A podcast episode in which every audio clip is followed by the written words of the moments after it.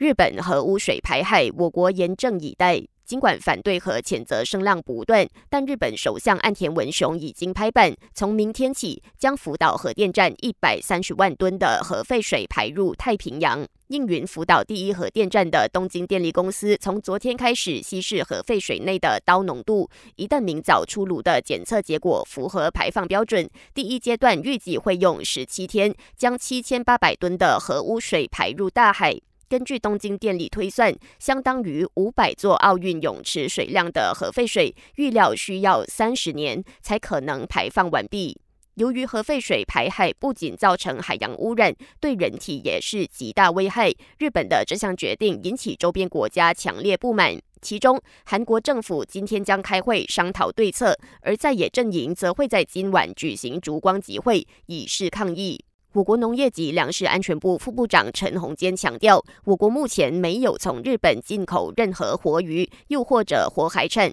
促请民众保持冷静。至于非活体的水产品，农粮部将与卫生部和检疫局等其他相关机构合作，紧密监测日本水产的安全水平，包括水产的健康认证，如有必要，将进行辐射检查。配合国庆日前夕举行的庆典，吉隆坡快捷通 Rapid KL 宣布，在八月三十一号国庆日当天，旗下列车服务包括轻快铁、捷运和单轨火车的特定车站将延长营运时间到凌晨两点。详情请浏览 Rapid KL 的社交媒体。感谢收听，我是资琪。